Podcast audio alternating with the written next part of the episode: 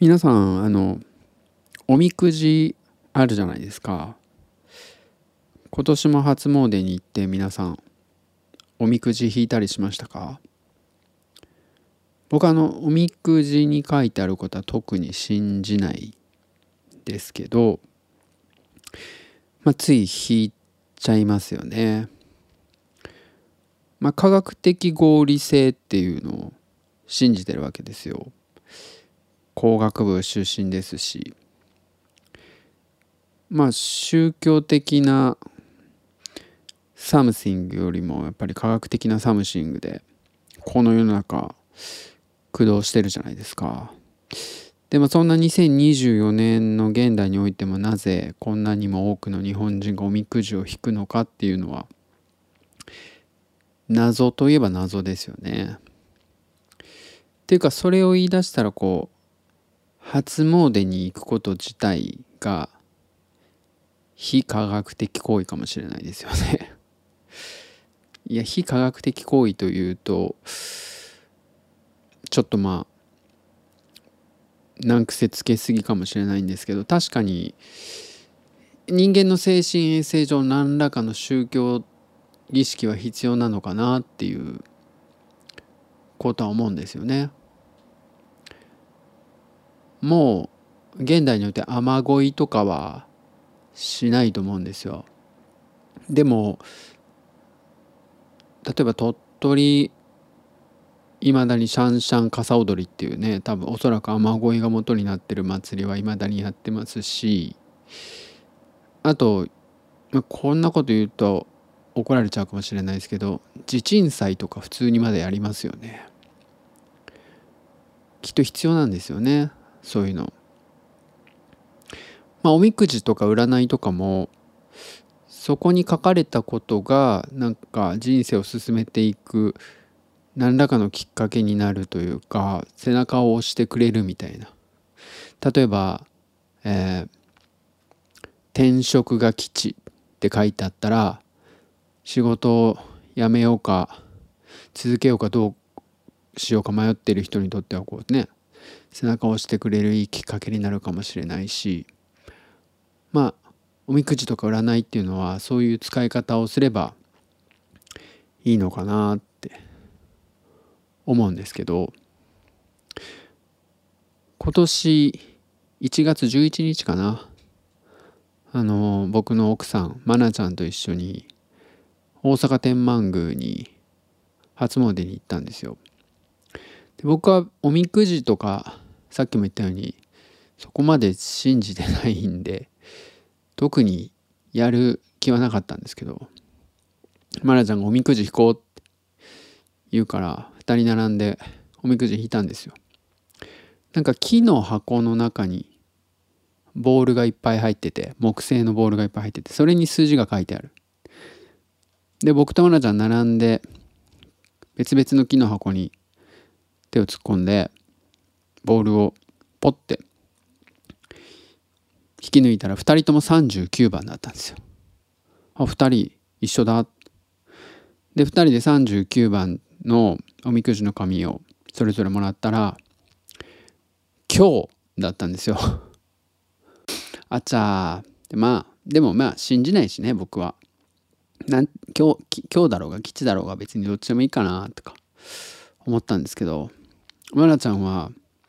今日見た。次の瞬間にあ「もう一回行ってくる」っつってまたおみくじ引きに行きました。えそんなありなん？って 言ったらえ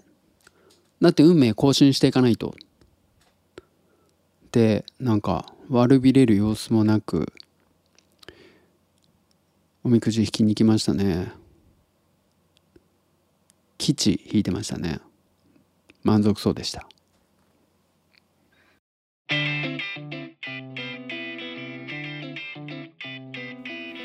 Make Music Radio。 Space Volcano はい始まりました。 Make Friends 実験 Radio。 Space Volcano 略してスペボ。えー、第54回ですね。はい僕が鳥取生まれギターポップ育ちのケイジです。大阪市在住ですこの番組は音声メディアを通じて MC とリスナーが友達になることができるのかを実験検証していくポッドキャスト番組です。はいというわけで、えー2024年からですねこの番組の略称がやっとスペボ。スペボに決まりましたので、えースペボという略称をですね使っていこうと思ってます。スペボ。スペボなんですよ。スペボの54回始まりましたっていうかもう1月これ撮ってるのが14日の日曜日、えーもう23時過ぎてるんですけどもう14日ですよ。っていうかこのスペボ自体もこれで今年3本目ですからなんか本当に時間が経つのは 早い。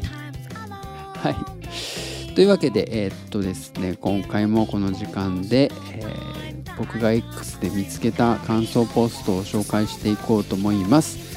えーっとまずいつもありがとうございます。みおパパさんですね。第53回のスペーボは不快誤解のない通常通りの楽しい配信でしたのでご安心ください。えーこれあれですね。あの一番最初に僕が言ってたやつに対してのコメントですね。ありがとうございます。で2つの新ジングルかっこいいな素敵。ご紹介いただいた2バンドの楽曲で残業がはかどります。ということで、えー前回ですね、えージングルヒットマン005と006のね、え2つのジングルの件それから、えー最後にね紹介させてもらったバンドもちゃんと聞いてもらったみたいで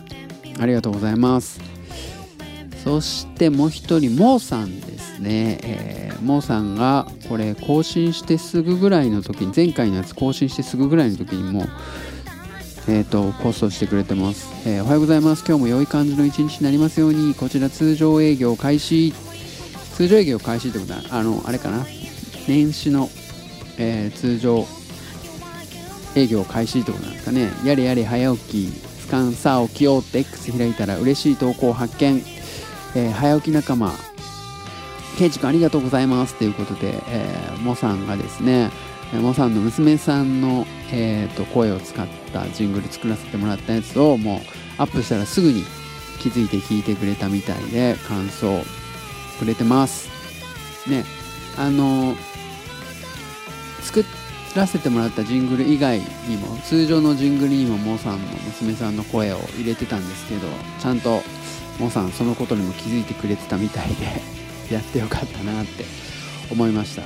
はい。というわけで、えー皆さんも感想あれば宇宙的大噴火のハッシュタグでつぶやいてもらえると嬉しいです。始めていきます。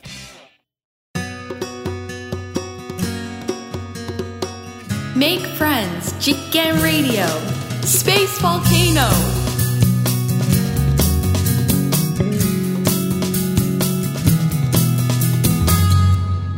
はいというわけで早速モーさんの娘さんモームスさんの、えー声で作ったジングルから始めてみたんですけどまず今日のね最初のブロックはお便りの紹介からしたいと思います。えー、綾野さんからお便りいただきましたいつもありがとうございます。えー明けましておめでとうございます。今年もよろしくお願いいたします。一個刑事君的な意見を聞きたいことがあって投稿しています。飽き性の対義語は凝り性だと思いますか？考えをお聞かせくださいませ。よろしくお願いいたします。ということで、えーいきなり面白いなんか お便りいただいたんですけど飽き性の対義語が凝り性だと思いますかっていうねあの辞書を引いてみたんですけど飽き性のまあえっ、と類義語的なことで関連ワード的なことで凝り性が書いてあったですね僕が見てみると。でこのお便りもらってすぐ思ったのはうんとね飽き性の対義語は僕は凝り性ではなくてうんとどっちかというと不干渉かなって思ったんですよね。飽き性の対義語が不干渉不干渉感じにくいってことですよね。うんとなんでそう思ったかっていうとそもそも飽きるっていうのは、えー最初はその対象に対してすごく興味があった。興味があったんだけど今は興味がなくなってる状態を飽きるって言うじゃないですか。だからえっ、とまあそういう何かに飽きるっていうことがいっぱいある人のことを飽き性っていうっていうことは飽き性の人っていうのはいろんなものに興味が湧いてその対象に飛びついている人ってことじゃないですか。えっ、ー、と興味が湧いてそれに飛びついてで飽きるっていうことを繰り返してるからいっぱい飽きてるってことなんでいっぱい 何かにいっぱいすぐ飽きる人っていうのはまあいろんなものに興味が湧いてそれにすぐ飛びつく人っていうことだと思うので、まあ、好奇心旺盛でいろんなことに敏感な人ってことじゃないですか。その結果飽き性になってるっていうことだと思うんで。ということは、えー、飽き性の反対は対義語は好奇心旺盛でいろんなことに敏感の逆なんでえっ、ー、と不干渉 なのかなっていうのがこのお便りをもらって読んだ瞬間に頭に思い浮かんだことがそれでしたね。うん。まあその後いろいろ考えたのが、まあ、飽き性っていうのが広く浅くみたいな感じで、え、凝り性が狭く深く、まあ、物事に対していろんな物事に対して、えー、広く浅くが飽き性でうん凝り性が狭く深くっていうことであればまあ対義語になってもいいのかなとも思ったんですけど、うん、だから対義語だとすればどういう感じなのかなと思って考えたらまあ飽き性が広く浅く凝り性が狭く深くということであればまあ対義語になるかもしれないなとも思いました。うん。まあ理想はあれですよね。飽き性であり凝り性っていうか あのいろんなことに興味があっていろいろ手をつけてまあ大概のことは飽きていくけどでもいくつかのことには深くのめり込んでで多くの知見を持っている状態っていうのが一番理想かなって思いますよね。飽き性であり凝り性みたいな。なんかタモリさんとかもそんな感じのイメージなんかブラタモリとかでそんなこと言ってたような気がしますね。はい。というわけで、綾野さんのお便りの答えになっていたでしょうか。お便りありがとうございました。あの、他のこれ聞いてる皆さんもですね、何でもいいんで、お便りフォームありますんで、まあ気になったこととか、あの、これについて喋ってもらいたいな、みたいなことがあれば、お気軽にお便りください。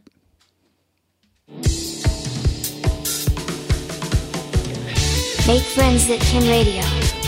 Space Volcano. はい、あのこのジングルもね最初に言ったんですけど今まで使ってたやつにモームスさんの声を混ぜた ジングルです。はい、でえっとねお便りがもう一通来てるので紹介したいと思います。えー、山村達也さんからですね。お便り11ナンバー2の山村です。2024年は年始から計6時間くらいお話しさせていただきまして本当にありがとうございます。今となっては2023年はなぜ話さなかったのか疑問で仕方がないです。生配信のいろいろな企画楽しみにしておりますが来園される際にはご連絡いただけると幸いです。またお話しできる時を楽しみにしております。ということで、えー、山村達也さんねお便り11ナンバー2ですよ。山村達也さんからお便りいただきました。そうなんですよね。年始から計6時間くらいお話しさせて。6時間。そうですね。6時間ぐらい喋ってますね。まずあの1月1日の、えー、生配信でまああの達也さんとは20分だったんですけどまあクローザーズのメンバーも含めてそこでトータル1時間ぐらいなんだかんだ喋った後に、えー、それが1月1日じゃないですか。で1月4日かな1月4日にあの達也さんの番組のゲストで1月1日に2人で喋ったことの続きを喋りましょうってことで2時間半ぐらい喋ったんですよ。でさらにえー、っと1月10日に、山村ラジオっていう、えーと、達也さんと、みおパパさんの2人がやってる、えー、ラジオのゲストにえー40分の枠4本分 ゲストで出たんでそれも2時間半じゃないですか。だから1時間1月1日1月4日に2時間半1月10日に2時間半でまあトータル6時間ですね。トータル6時間達也さんと喋ったっていうことなんですよね。いやでもなんかすごい楽しかったんですよね。まあだから6時間喋ったんですけど体感ほんと5分10分ぐらいの会話した感じですよね。なんか。うん。なんかね達也さんはすごい喋りやすいんですよね。なんかうんとね。コミュニケーションにあの DM とかにやり取りもそうなんですけどなんか無駄がない。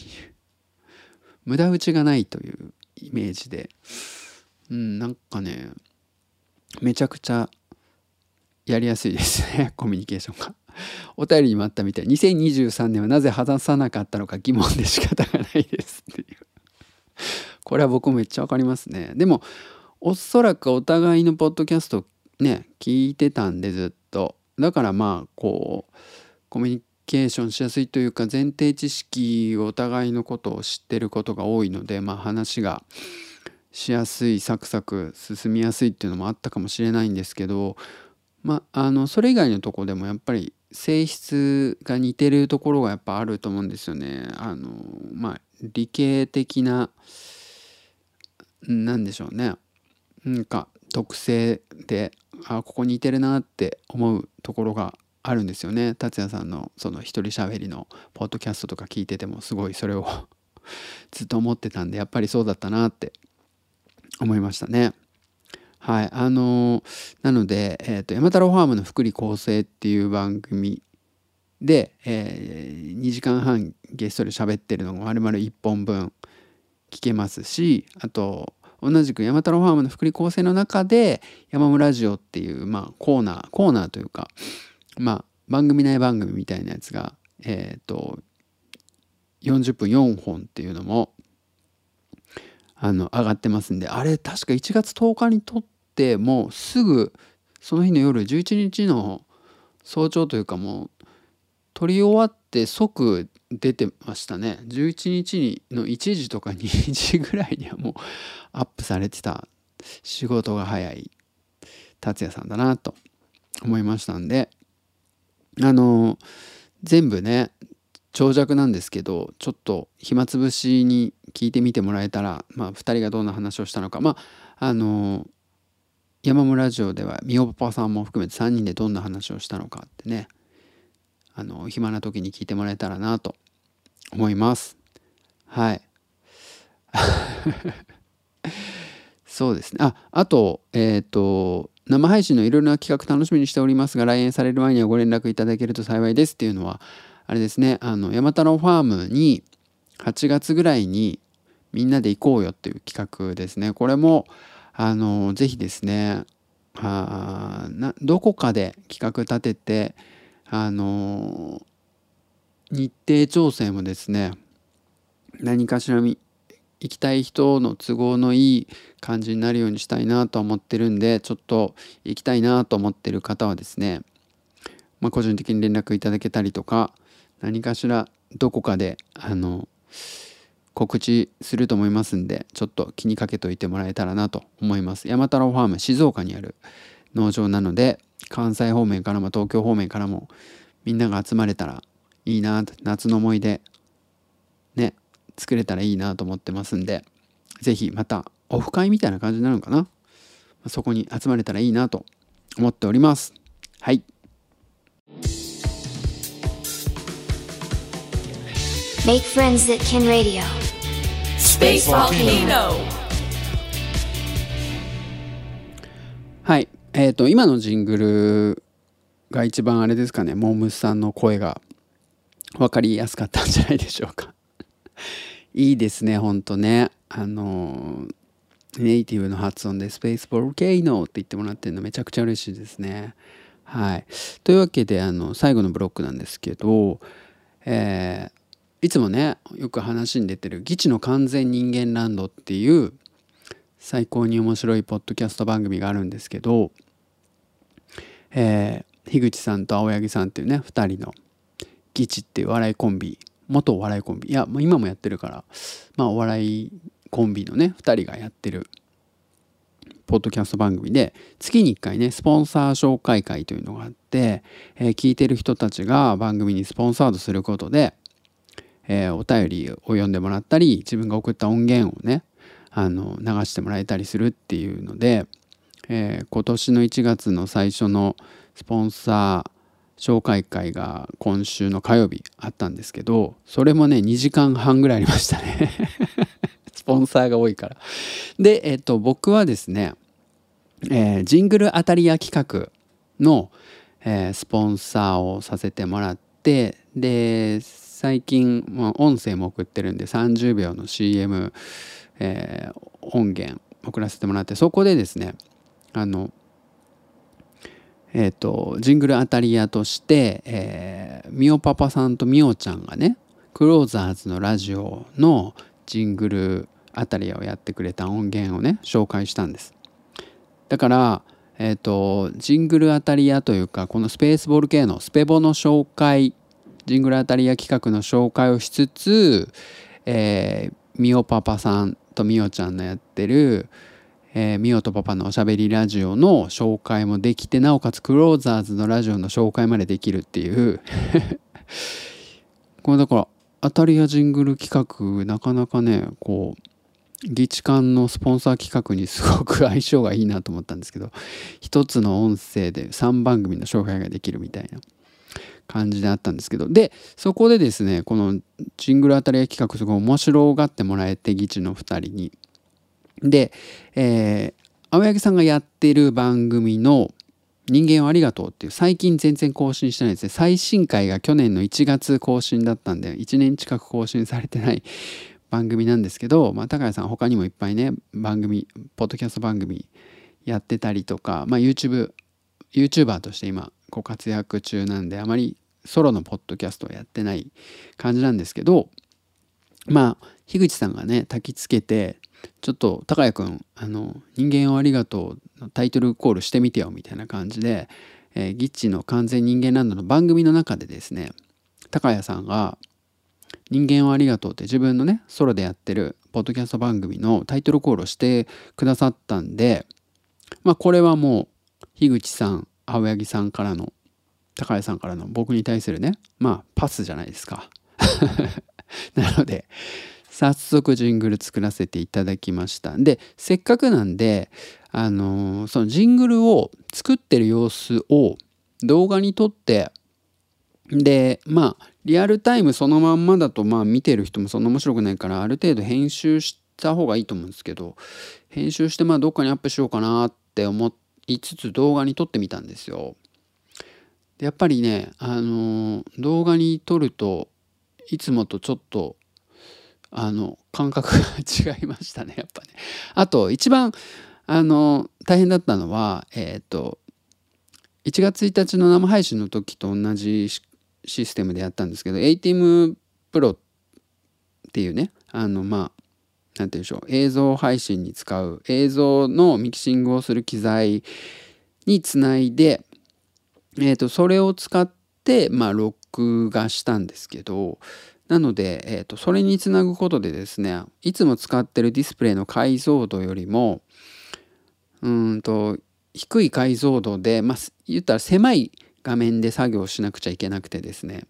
それがちょっとあのなかなか 作業やりづらかったのとあとその音も一緒に取らないといけないのでそのせいでちょっと普段とこうモニタリング環境も違ってて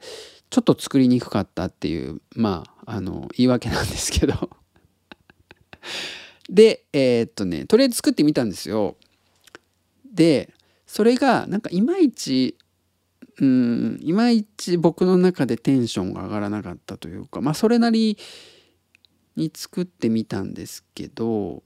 なんとなくいまいちだったんでそれでどれくらいだったかな？1時間半か1時間40分ぐらいでとりあえず1本目がポッとできてでもいまいちかなとか思いながら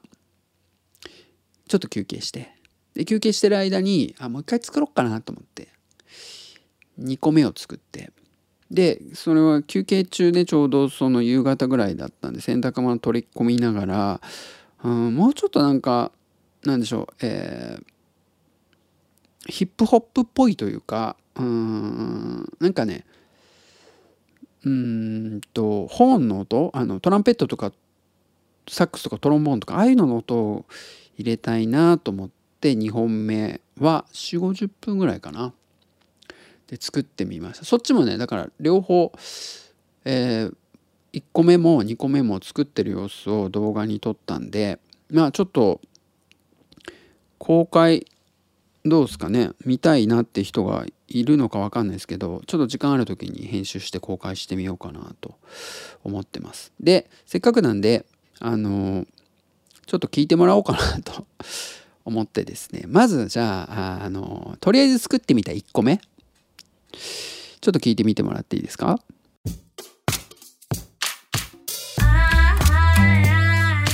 青柳高也の人間よありがとう。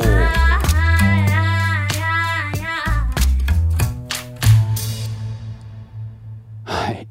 まあこんな感じであのイメージとしてはこう祝祭感というかこう人間をありがとうって言ってる。うーん何でしょううんと感謝。神へ捧げる感謝みたいな。全人類ありがとう。祝祭感みたいな。感じ？にしてみたくてとりあえず作ってみたんですけど今のやつ。まあ普通じゃあ普通かなみたいな。頑張ったんですけど僕的に。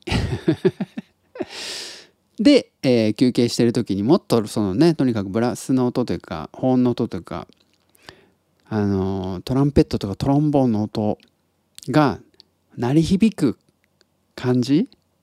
がね頭に思い浮かんだんですよ。なんかアナログレコードから鳴ってるようなちょっと古い感じの保音の音みたいなのが重なってる感じがいいなっていうねイメージで、うん、そのイメージから作ったやつ。聞いてみてください。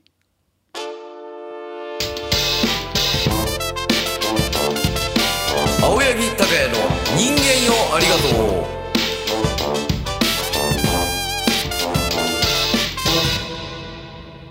はい。どうでしょうか。僕的にはなんかこっちの方が好きだなっていうテンション上がるなっていう気がしたんですけどあの高谷さんの「人間をありがとう」で最近のやつで BG に使われてるやつとの相性はあんま良くないかもしれないですね。でもなんかこう高谷さんの男前な感じとちょい悪親父的なイメージが、うん、こっちの方があるし、まあ、パンチあっていいかなってちょっとね最初思ってたもっとヒップホップ的な感じにしたいなと思ったんですけどそこまではならなかったんですがでもちょっとこんなんどうでしょうみたいな感じで作ってみました。はい。皆さんどう思いましたかねこれね。あの引き続きですね、えー僕ジングル作るのすごい楽しいのであのージングル作ってほしいなって自分の番組のジングル欲しいなって思った人がもしいらっしゃれば、えーとタイトルコールだけねどなたかご自分でもいいですし、うん、誰か周りの自分の好きな声を持ってる人に、えーお願いしてですねタイトルコール送あの取ってもらってねそれを僕に送ってもらえば、えーこんな感じでジングル作ります。なんかこういうイメージでと言われれば僕の中でそのイメージに近づける感じでジングル作りますしあとジングル当たり屋企画ですね。これは自分の好きなラジオ番組とかポッドキャスト番組とか、まあ、テレビ番組とかでもいいでもしれないですけどそういう自分が好きなね番組の、えージングルを勝手に作るっていう企画です。あのその好きな番組のタイトルコールを僕に送ってもらえればですねその声に僕がバックトラックを乗っけてジングルを作るということをしますのであのそういうのがあればですね是非送ってください。まああの こういう感じのクオリティですしあのまあ特に何でしょうね。ここの程度しか作れないっちゃ作れないんですけども、まあ、これでもういいと思っている人思ってくれるんであればぜひほんと僕作るの楽しくてしょうがないんでぜひぜひあれば送ってください。よろしくお願いします。